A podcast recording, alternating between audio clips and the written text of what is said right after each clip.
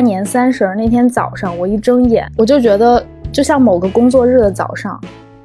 就是我觉得长辈会一直通过给小辈去疯狂的投食来表达自己的这个爱。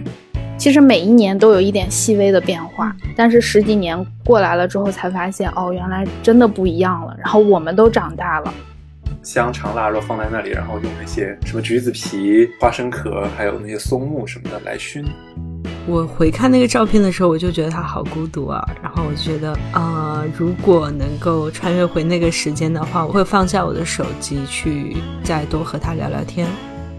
在北京这个城市，当你可以享受生活的时候，就突然之间我不太知道该怎么享受了。我们可以一起做饭，在这边打麻将，我觉得应该也是会挺有意思。嗯，或者说带家人去别的地方过年。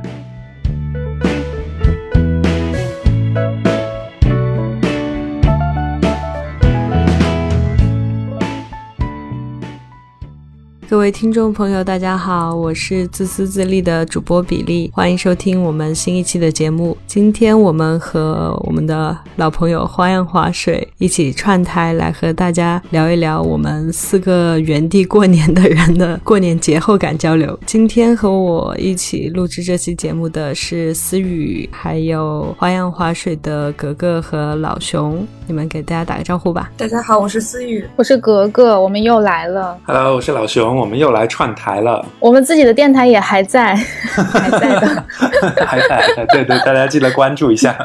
我们还不如合并吧，就叫花样滑水的自私自利，自 私自私自利的去花样滑水。今天我们给大家带来我们四个人，就是四个原地过年的呃人类样本。然后我们都是分别在不同的国家和不同的地方，除了我和老熊，所以就想跟大家分享一下一个人在外过春节是什么样的感受。之前我们又录了一期一个人在外过中秋，我是真的没有想到过年的时候还会继续套用这个句式。那我们先来跟大家讲一讲，我们今年都现在都是分别在什么地方过的年吧。我和老熊是在墨尔本，因为我们在这边工作。现在的政策是说，相当于说，如果离开澳洲的话，就是再入境就很难。然后老熊他是永居，他是是不能离开澳洲境内，所以就没有办法回家过年。听起来老熊像是被囚禁在墨尔本。对，是的。然后格格今年是在，嗯，我依然还是在北京过的年。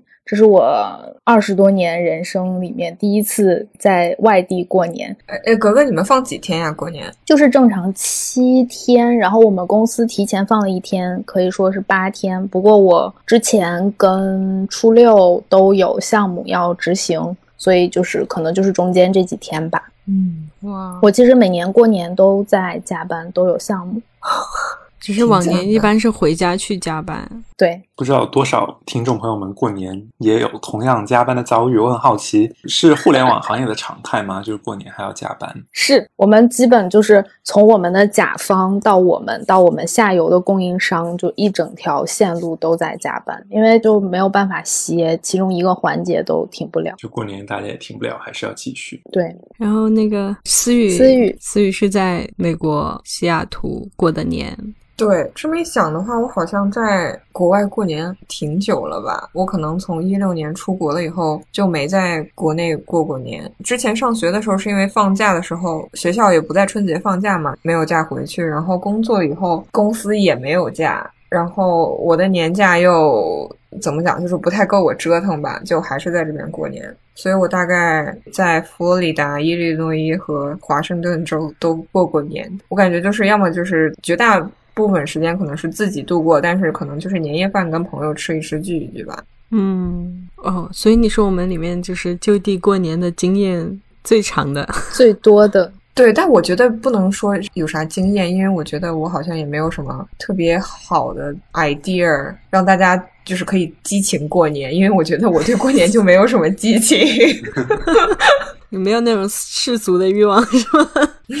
对，没有这种世俗的欲望了。其实，我觉得这个不知道是一个就是中国的文化上面的事情，还是说这是一个南北方差异。就是，呃，至少在我们家那边，是你大年三十的时候是必须要回，就是南方的那一家的大家庭的去团聚。反正，但但是就是，我觉得从小我就是跟我爸爸那边的家人就是特别不亲吧。嗯，然后我就一直想要去回我妈妈他们家过年，因为感觉跟我妈妈他们家那边待在一起就更舒服、更自在。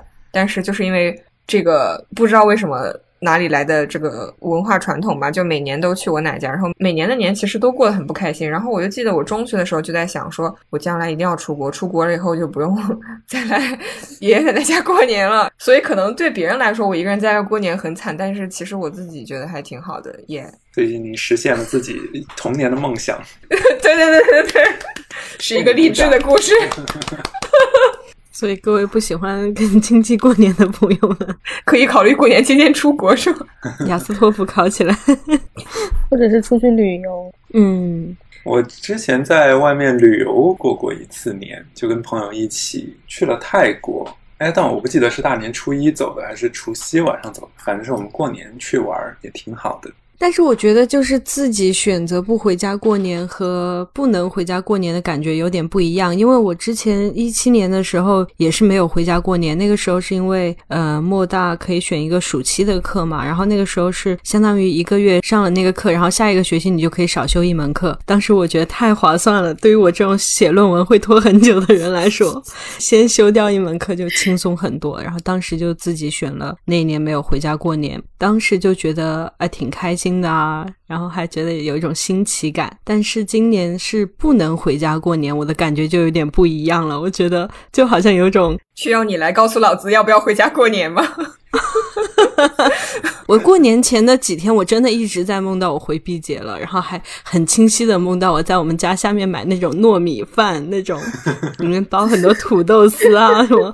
花生啊，折耳根啊，那种哇，细节超级真实的哇，我就觉得醒来之后就觉得好有点难过，就觉得是被迫不能回去的那种感觉。我记得前一阵张敏梦跟我说什么，他在 B 站还是哪里看毕节的小吃，每天都在看，然后看到流泪，这种怀念自己的家乡美食。哦，我就是做了那个梦之后，后来我突然在 YouTube 上面搜毕节，我就想能。搜到什么东西，结果就发现上面有好多关于毕节的吃的，然后还有人就是可能闲的没事儿，就像一个行车记录仪一样，就开车从那个街上就一条一条的走过嘛。我觉得我往常不会做这种事情，我那天就在那边一边看一边哭，我也不知道自己流的是口水还是泪水，泪泪水从嘴角流了下来。但是我真的就觉得今年就很想回家，就有点贱皮子的感觉，就不能回家的时候嘛，就超级想回家。然后以前能回家的时候，觉得我不要。你可以直接把路边野餐再看一遍，跟行车记录仪也差不多。我也是，尤其是 到了到了晚上半夜，就是躺在床上就乱刷手机的时候，刷出那些四川那些吃的，就会那时候思乡之情之浓烈，想立刻打个飞的回重庆 去吃火锅、吃串串、吃辣子鸡，各种吃。真的，但是我感觉澳洲是不是华人的这种食物还是做的比较好，至少肯定比美国好。我觉得挺好，的印象还不错。墨尔本不是有一个华人区嘛，叫 Box Hill，然后那边的菜市场就是。卖的都是各种国内才能买到的那种蔬菜。过年之前的那个礼拜，我跟老熊就我们两个就兴冲冲的要跑去 Box Hill 置办年货，就非常郑重其事，早几天就说好了，然后还列列什么采购清单呀，要买春联啊，什么福字啊，然后各种东西。结果我们两个那天去那儿就觉得什么毫无年味儿，年年呢？年在哪里？怎么连个灯笼都没有挂？那那平时那个地方是有年味儿的吗？还是说就是平时那边有中国的中国味儿？对，就是有什么市市场、饭店，很多都很集中，有餐厅。嗯嗯。但你们之前也没有尝试过去那边买春联啥的，是吧？没有哎，我之前没有在澳洲过，所以我我一直觉得好像海外的这些华人多的地方年味儿会特别的浓，因为我就听说，我也我一直听说，就是国外的那些什么唐人街什么的，就会。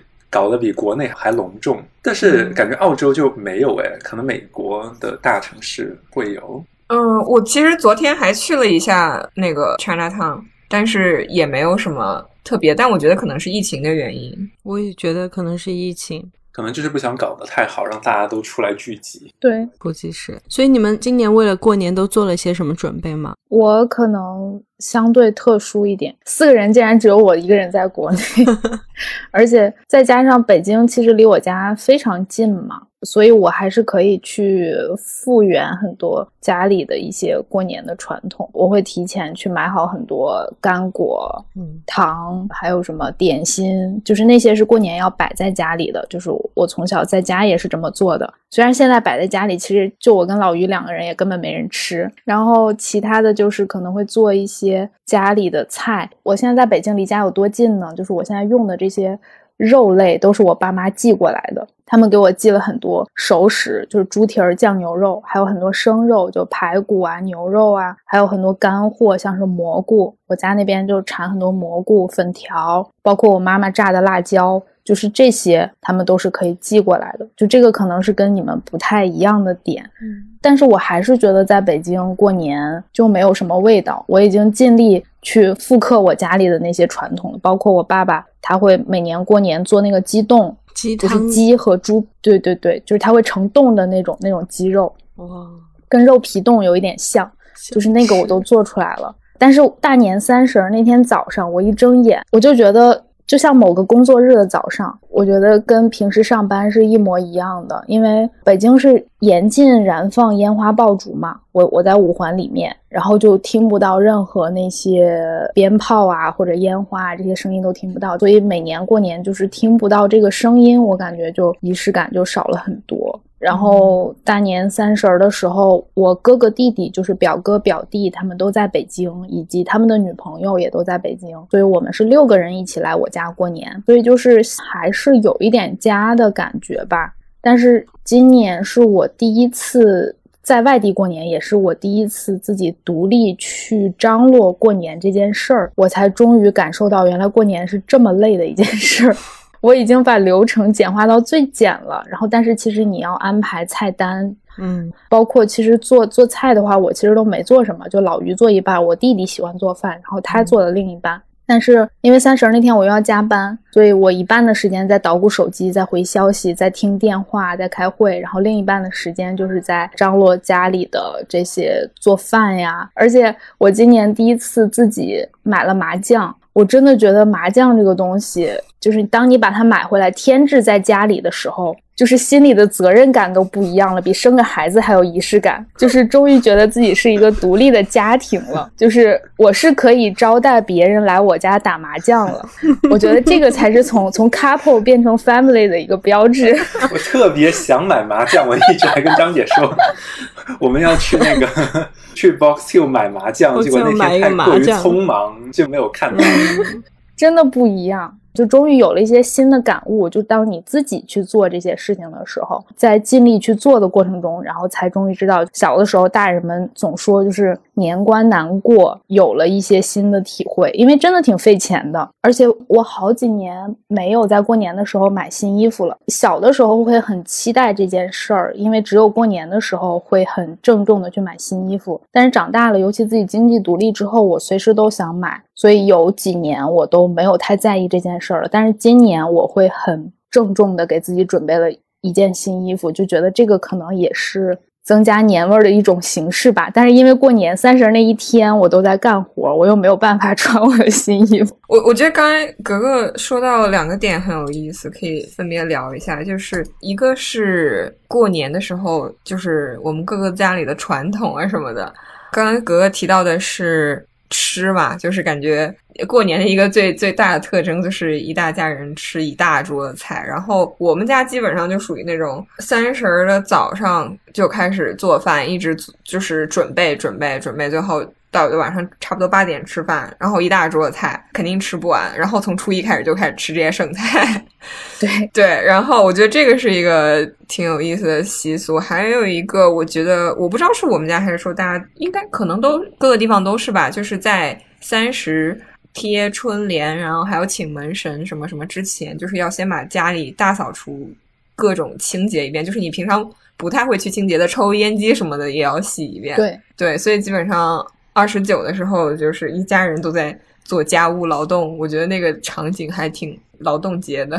那个我觉得是我印象比较深的一个，就是过年的仪式吧。我不知道你们分别各自还有什么关于这种记忆。哎，我觉得我们今天很有意思，因为我们两个南方人，两个北方人，我觉得就是南北方可能过年的习俗还是会有一点不一样。我觉得我们家就是做饭的话，做很多那种蒸菜，我们那边叫咸菜肉，对，但可能四川叫梅菜扣肉吗？现在开始 battle 蒸碗了吗？让我想想啊，啊，梅菜扣肉我们这边也做的，还有蒸那种排骨，粉蒸排骨，粉蒸肥肠。哎，我们也做的，那我输了。你们继续，我感觉我爸每年都花好多时间。还有一种一种肉是那种很薄的猪五花，然后两片猪五花之间夹小酥肉的豆沙，然后也是蒸肉，然后下面加沙肉，对对对，下面围一圈糯米。我们也做，哎哎，你们你们是三个南方人吧？不不不，我是北方。哎，等一下，让我想想，我是哪？哎，我可能不是北方人。西安当然是北方啦，秦岭以北。因为我突然想到，我过年的时候不是回我爷爷奶奶家的嘛，然后他们其实是江苏的耶。哦，好吧，又剩我自己了。有人想聊酸菜粉条吗？我想吃，我也想吃，碗都端好了。我就记得过年的时候，我要跟外婆，小时候跟外婆一起去熏那个香肠的腊肉，好像做香肠的腊肉是一道很重要的工序。他会，对对对，我外婆会提前一年收集好那些什么花生壳，还有一些那种树枝，就是那种有香味的那些燃料，然后我们就会找一个通宵在阳台上面架起那个烟熏的东西，然后把那个之前灌好的香肠腊肉放在那里，然后用那些什么橘子皮、呃花生壳，还有那些松木什么的来来熏，啊需要熏一晚上。哎，好有意思！所以是生肉熏一晚上就好了吗？对，就是香肠腊肉，就是用这种烟熏的方法给它熏，然后晚上在那个熏的时候，还可以烤一些什么什么土豆啊、红薯什么的吃。对对对，我们那边也是这样。我记得我们这边也会灌香肠，但是它就是放在阳台上挂着风干的，然后就是相当于是正月里一个月，你就盼着可以吃那个香肠，但是就是要到大年三十的时候才把那个香肠摘下来。是可以生吃的吗？嗯，就是要蒸，但是它刚灌好的时候，你要把它挂大概差不多十几二十天，让它风干，它才变成一个成熟的香肠。那我们那边真的太不一样了。过年底大家会杀猪嘛？是直接把那个猪大肠灌血，就是我们那边是叫血肠。它其实里面是有血，然后也有一部分粮食，我忘了是什么面了。啊，对不起，老乡们，反正是一种粮食，然后灌在里面。但是这个这个肠它保质期很短，基本当时就得吃了。要么是切在杀猪菜里直接炖了，就是里面有那种呃酸菜呀、猪肉啊、粉条啊什么这种杀猪菜炖了；要么就是像我家常吃的，就把它煎了，煎血肠就很好吃。但是那个东西因为是血嘛，嗯，它受热之后就是变成黑黑的了，就是黑黑的一块一块的。但是它吃起来的口感其实是面面的，因为它里面是那个血的质感，有点像血豆腐，嗯，然后再加上那个那个粮食的那个粉末，所以就是它吃起来是面面的。我们是会做血豆腐，然后做完血豆腐也是会跟香肠一起放进去熏，然后感觉所有的东西都可以用这个烟熏来做。哎，我我突然想到一个，呃，还还在我们家非常过年的时候非常重头的一个食物，叫藕盒。就是莲藕中间扎肉，然后裹着面炸一下。我不知道你们会不会吃。我记得那个玩意儿好像会在三十的时候当天炸很多，然后它好像还能放挺久的。就是因为北方冬天又冷嘛，你也不用放冰箱，它这么就放放到一个很大的那种斗里面。不管是吃饭啊，还是说他们打麻将，这一抖这个藕盒就摆在旁边，饿了随时当零食吃吗？对对对，我弟妹是陕西人，然后。三十的时候，我跟他聊天，他就说他们家会炸很多藕盒，嗯，然后还会塞不同的馅儿。所以除了猪肉馅儿，还有别的里面的填充的东西。那个馅儿，我感觉可能跟饺子是一个原理吧，就是想塞啥塞啥。我们 我们好像就只有塞肉。那我想问问你们，过年最爱吃的一道菜是什么？就是你们最怀念、最想回家吃的 粉蒸肉。我这时候说没有，是不是？被我爸妈听到可能会被打死，所以你过年没有什么特别想吃的东西。嗯，其实开除河北籍，我 本来也不是河北的。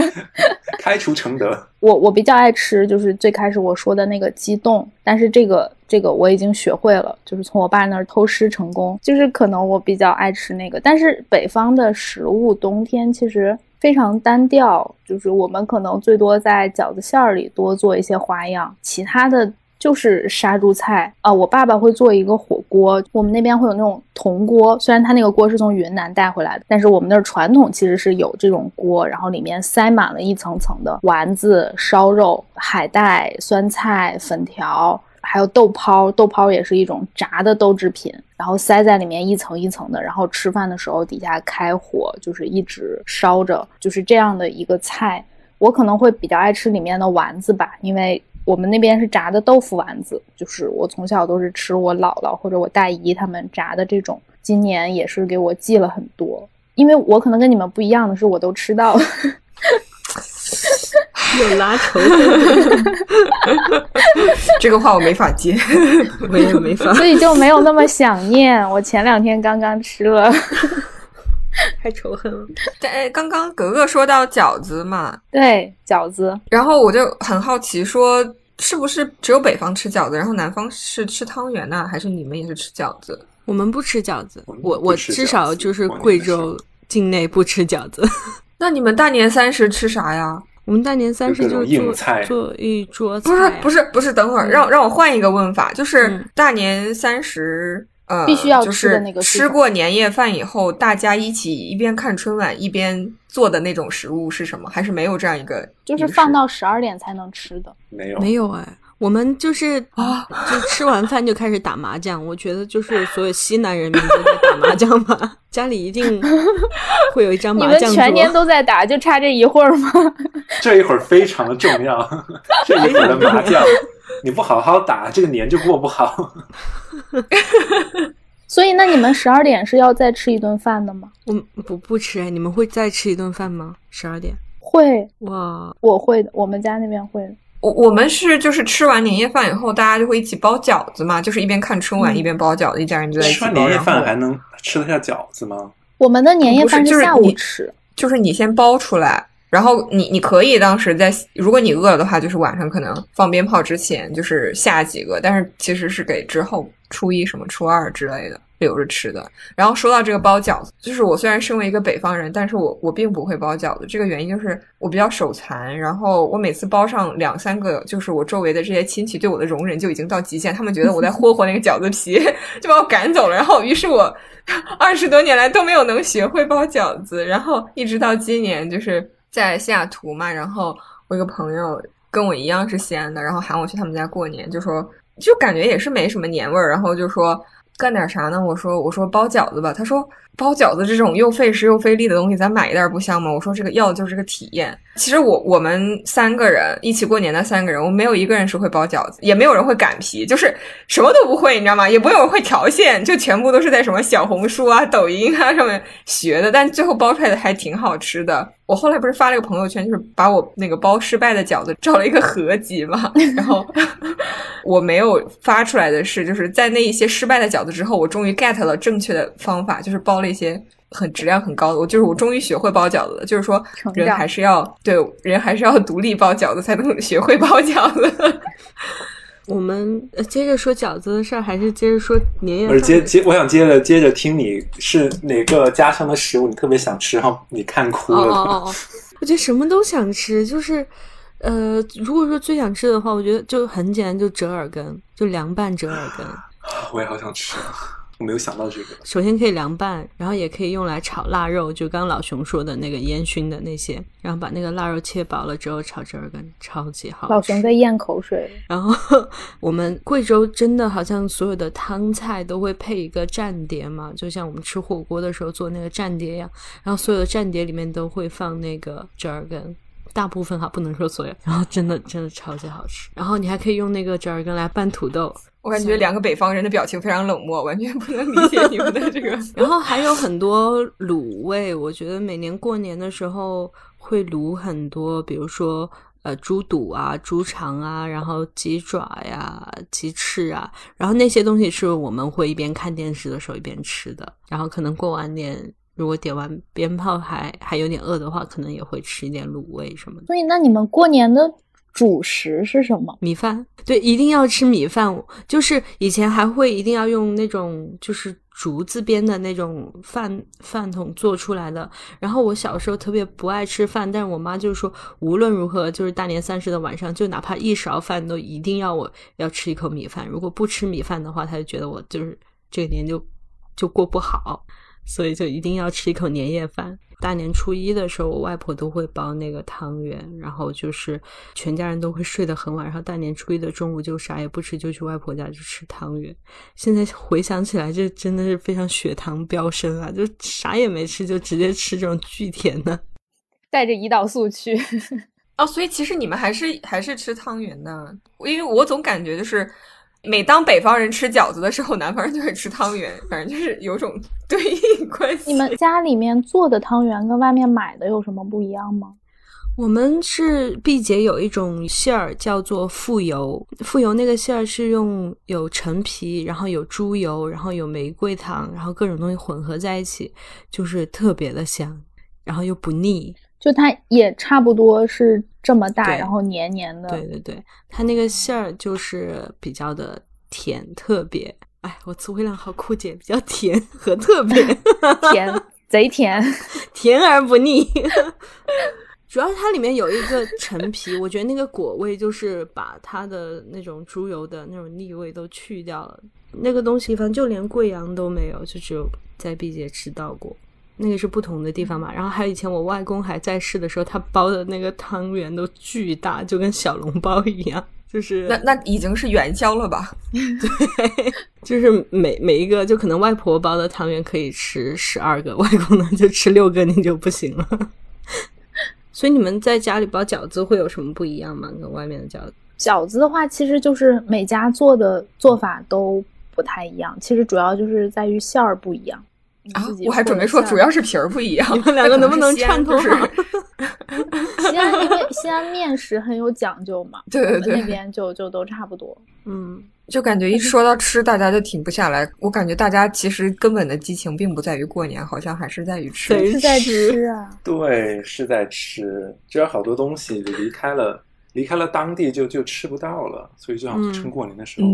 愉快的吃，对我，我觉得我关于过年的感觉是是有三个阶段，一个第一个阶段是就是从没有上大学之前从来没有离开过家，那个时候就是身在福中不知福，就是每年过年觉得好烦哦，还要去见亲戚，还要被问成绩，就是反正就觉得很烦嘛，嗯，然后后来上大学之后就开始有一点期待过年了。就觉得回是回家吃东西啊，然后就是见家人，那到出国之后就是就超级想回去。我是超想回去吃东西，尤其是那些就是很小的东西，就是越越小的那些食物，越不起眼的食物，你在外地越是吃不到。嗯，比如说我像你刚刚说的什么折耳根。嗯，我还特别爱吃，就是家里炸的那个酥肉。哦，我们也是会。一边说一边咽口水。还有那个那些小菜，就是我外婆自己拌的那个萝卜干什么的，她自己做的一些红豆腐，还有那种就是青椒，好像是先烧过，然后再把它揣成酱的那种烧椒酱，还有糍粑。然后我外婆会做一种，就是拿花生、椒盐弄成碎的。然后来来蘸那个糍粑吃，吃起来是椒盐味道的，就咸咸的，综合了糍粑的那种那种腻，然后就嗯非常好吃。但我最爱吃的还是那种就是我们当地那种应季的那些小菜，像冬寒菜、豌豆尖。我最爱的是冬寒菜煮稀饭，就我基本上过年回家就每每天都在吃。我都没有听说过冬寒菜是什么口感，是什么颜色的？非常 local。的只有当地才有的菜，对，它是一种青菜，然后好像一般就是和稀饭在一起煮，它有一股那种就菜的那种清香味儿，然后它的那个口感就是有一点点软软绵绵的那种感觉。嗯，我老家是美食荒漠，听众朋友们如果有承德地区或者东北地区的人，帮我补充一下，这一环节我输了。我们这个这个其实是暗暗的在 battle 的嘛，我没有 get 到 这个氛围啊。我觉得这吃吃确实是过年最重要的一个环节。嗯，而且我不知道你们有没有这个感觉，还是说是美国的文化还是怎么样？就是我觉得好像和西方人比起来，我觉得吃这个事情在中华的文化里面是很重要的一环。首先，每个节日它一定会是会有一个就是 signature 的这个主打的食物。然后我感觉过年也是就是以饭为核心。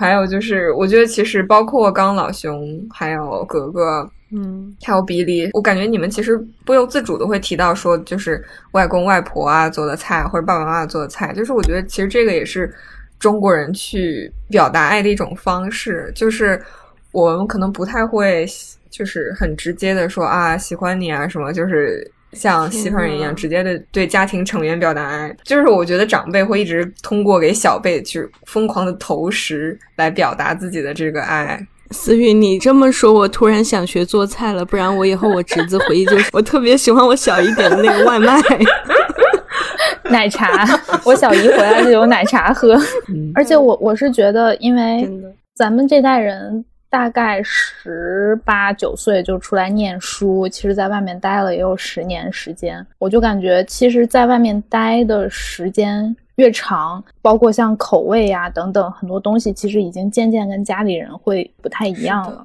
我就觉得，我每年回家过年之后，或者是放假回家，我爸做饭的时候就会很紧张。嗯，我有的时候会听到他跟我妈妈说：“你觉得咸吗？会不会太咸了？”就是我爸妈其实口味已经比我重很多了，因为我老家那边吃东西口味就重，我的口味是一直在慢慢变淡的，我已经吃不了很咸的东西了。所以我每次回去之后，呃，我爸在做饭的时候，他他都会就是会减少他平时的这种用盐的量。回家之后，可能对父母啊什么的，就是嗯，包括长辈，对于他们做饭来说，其实也也是一种挑战，或者是。也算是一种变化吧，就是跟平时他们日常生活其实有很大的不一样。我觉得你可以试试给他们做饭。对，去年因为在家办公嘛，我其实很久没有在家待过那么久了，然后我就在家做了很多，像是鱼啊、牛肉啊，因为会发现其实家里的长辈他们几十年都是在做差不多的菜色，就是他们可能有一些拿手菜，就一直都是在在做这些东西。反而是咱们在外面吃了越来越多的东西，他们可能是平时没有吃过的，嗯，然后或者是包括我之前在外面待很久，在墨尔本学会了一些菜，包括像跟卷卷他们学会了云南菜，然后学会了一些西南地区的，包括我平时爱吃的这些东西，回家给我爸妈做完之后，他们会觉得其实挺好吃的。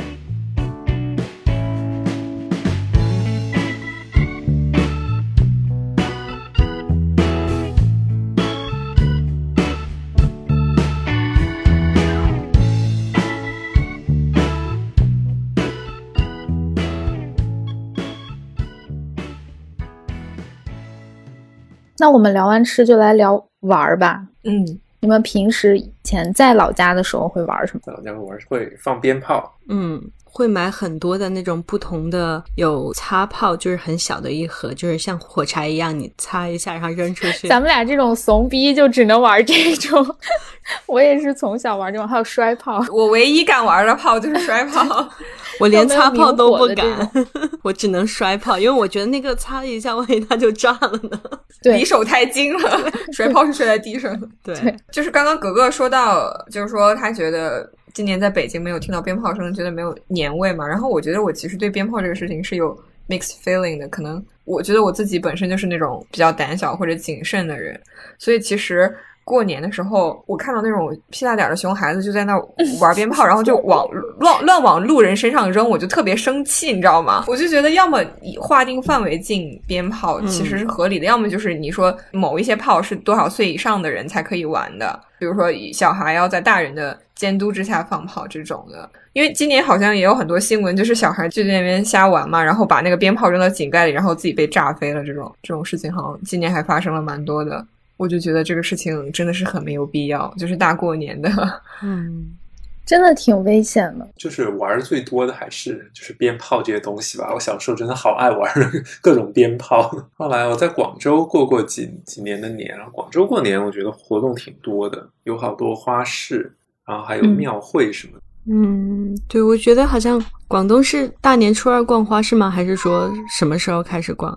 啊，不是，好像是从呃除夕前三天花市还会开始开，一直到就是除夕晚上，就是跨年的时候，然后花市就结束。所以花市里都有什么？主要是花，还有吃的，什么都有，就像逛那种市场一样。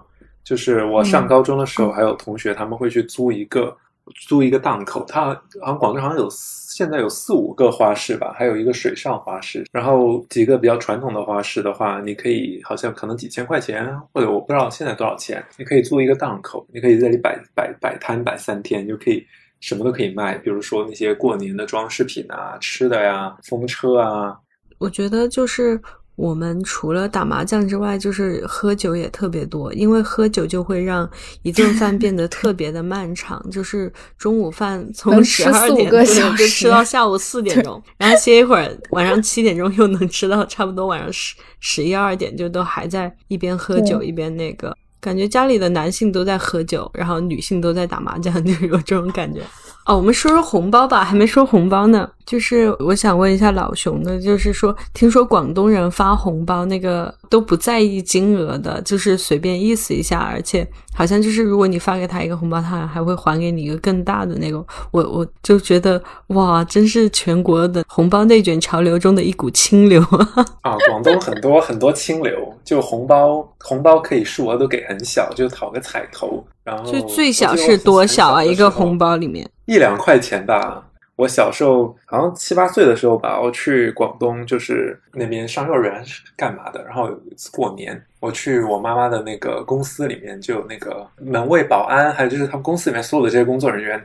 都给我发了红包，然后我当时很激动，我觉得我要我要暴富，我每天在四川，给给一百啊，就是我七八岁已经好多年好多年前，那时候一百觉得很多了，让我拿那么一大把红包，然后跑到我妈妈那里去打开一看，哎，什么一块的、五毛的、两块的，然后我就 呃大崩溃。我我之前在广州实习的时候，也听我同事吐槽过这个事情，就是因为我同事好像他们是湖北人，其实，然后他们也是很不适应，就是说好像包括结婚啊或者有什么喜事这种，他们随份子钱也都随的很小，就是什么 二十、这么好的五十吗这种的，对对对我也想说，还有过年的红包也是，所以这么多年都没有变过。对对对，而且红包是比较熟的人之间是结了婚的跟没有结婚的，只要你没有结婚，你就可以一直拿红包。嗯，给自私自利的听众朋友画一个重点拿红包，画重点。回去记得要一下。我觉得我小时候的压岁钱就是那种有记忆以来是那种肉眼可见的在上涨，跟随着大家的这种生活水平、收入水平，就是以前可能还是十块、二十，呃，然后后来到五十，然后我印象特别深的是小学几年级之后，终于见到一百块了，就是粉红色的。就难以置信，因为那个时候觉得天呐，一百块就是天文数字，就觉得可以买好多好多东西。然后后来就是我家里还好，就是呃，可能对于孩子后来就一直都是两百块，两百块。但是亲戚多呀，我有三个姨，一个舅舅，大家都给这个，其实每年到手其实有几千块钱你们现在还收压岁钱吗？我想知道，就是最近几年吧。收啊。我不收了，我现在都是发红包的人。我一边收我我也一边发发，对我也是，我也是，但是今年我们家不太发线上的这种红包，就是嗯包括去年我回家，其实有给我爸妈包红包，嗯然后我记得去年好像每个人包了一千六，然后今年我本来想包。我觉得后期可以逼掉，然后让我爸妈听的时候去猜一下 我要我要包多少。但是因为我还是比较想给实体的那种，就是我其实红包皮儿那种包装都已经挑好了，我觉得还是后面回去的时候有机会再给吧。我还是不太想转账。嗯，今年就是头发剪坏了，就是因为我当时在低着头换汇，我想把我的那个澳元的工资 换成人民币，因为我现在的人民币全都是之前外婆和奶奶给我的。那我今年想给他们包个红包，我觉得就用他们的钱原封不动的包红包，感觉好像不太好，然后我就换了。但我还是觉得就是挺开心的。我是把钱打给我妈和我爸，然后他们再把钱分别取出来，然后再包在那个实体的红包里面给我的、给我外婆和奶奶嘛。然后我觉得我我往两年都是他们给我钱，然后今年能给他们钱了，就有种你买了麻将的感觉，你知道吗？长大了，对，终于长大，就这种感觉。刚刚比利提醒了我，我也转钱给我妈，我让我妈帮我外婆包个红包。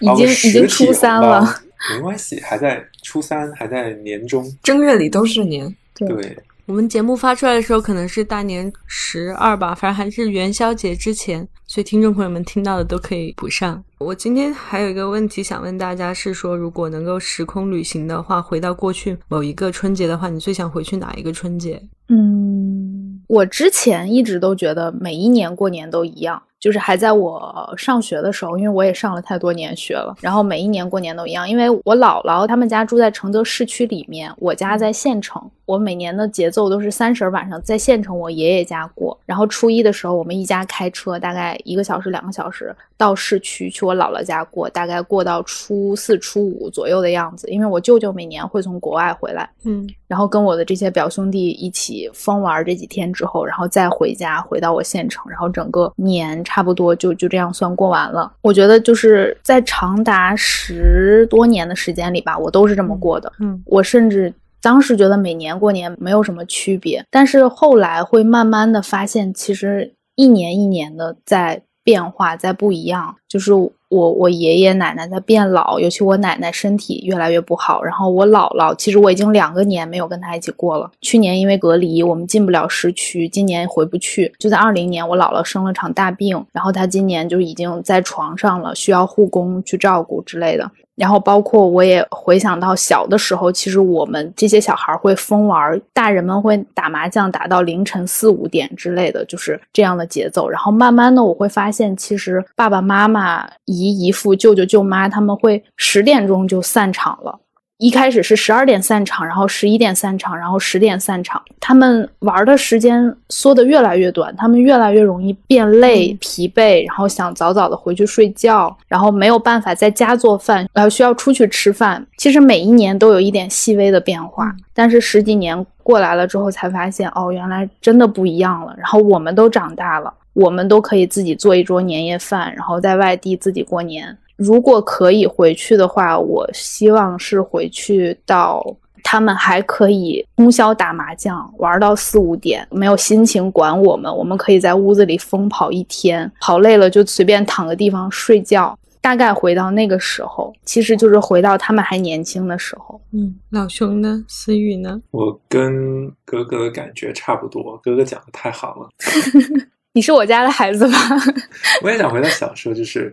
那时候对过年非常期待，因为可以穿新衣服，然后可以见到之前见不到的家人，疯吃疯玩，无忧非常无忧无虑的那个时候。所以那天三十的那天，我就在跟我弟弟哥哥他们说，就是哇，我觉得爸妈年轻的时候体力是真好，他们又要带着孩子，还要做饭，还可以打一晚上麻将，然后还可以再把孩子拖回家。他们那时候不用加班呀。哦，没卷起来呀，合理。所以有更多的时间花在自己的生活上面，我觉得是这样。嗯，我觉得我挺能理解格格和老熊的这个想法的。如果是我的话，我也很希望能回到我父母还年轻的时候吧。但是我觉得，如果让我说特别怀念以前的哪一个年，我觉得其实还好。嗯，因为大家在说到过年的时候，其实好像想象的都是比较幸福的一些场景吧。但是我觉得可能也不是所有的家庭都是很幸福、很和和气气的。然后，那我觉得对于这种家庭的话，其实成长是一件非常好的事情，因为成长意味着你有更多的自由去选择你想要和。谁一起过年？从这个角度上来讲，我觉得其实我没有想回到过去的那一年。我觉得我会比较期待未来过年能和更多的好朋友就是团聚吧。对，我想回到之前，就是可能差不多刚刚开始有微信红包的那个时候吧，就是我外公还没去世的时候。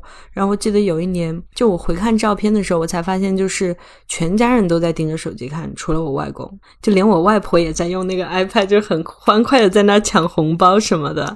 然后只有我外公一个人，就是坐在那边看电视什么的。然后我回看那个照片的时候，我就觉得他好孤独啊。然后我就觉得啊，如果能够穿越回。回那个时间的话，我会放下我的手机去。再多和他聊聊天。嗯，刚刚呃思雨说的就是我们终于比较自由的可以选择和谁一起过年，因为我跟老于在一起其实快十年了嘛。然后以前上学的时候，我们两个天呐，就是过年的时候疯狂想在一起。但是不可能，就是你要跟自己的家人在一起。今年是第一年，终于我们两个可以一起过年了。但是当我真的过年的时候，除了三十儿晚上，的确我哥哥弟弟都在，我们可以一起过。但是后来从初一，包括一直到今天，我会发现，当我在北京的时候，不工作、不用加班的时候，我不知道该怎么生活。可能以前在小地方过年的时候，我可以今天这个亲戚家待一天，明天那个亲戚家待一天。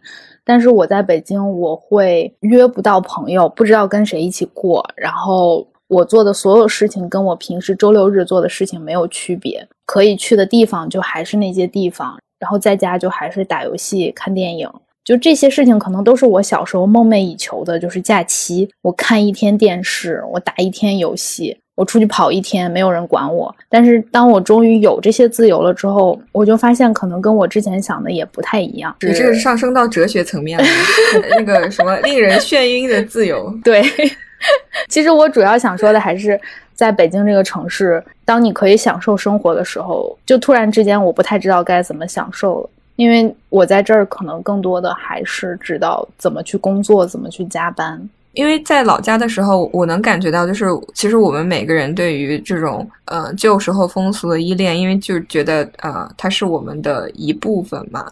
从另外一个角度来讲，也是说我们就是继承了这种被先人设定好的这种传统。但是我觉得可能现在跟着社会的发展啊，文就是我觉得可能也有各种思潮的变迁吧。我觉得可能也可以去试着。建立一些自己的新的传统，可以可以想一想，如果让自己来设计这个年的话，要怎么过，然后要怎么去找吸引一些小伙伴和自己一起过年，这样子，我觉得都是可以尝试的一个方向。后来我也反思到了，我就是死心眼儿，不能回家，我为什么不出去玩呢？就一定要在这儿。对，你可以去云南，去卷卷的那个民宿。对呀，我明明可以去找卷卷。现在还不晚，今天才出。我马上又要加入加班了。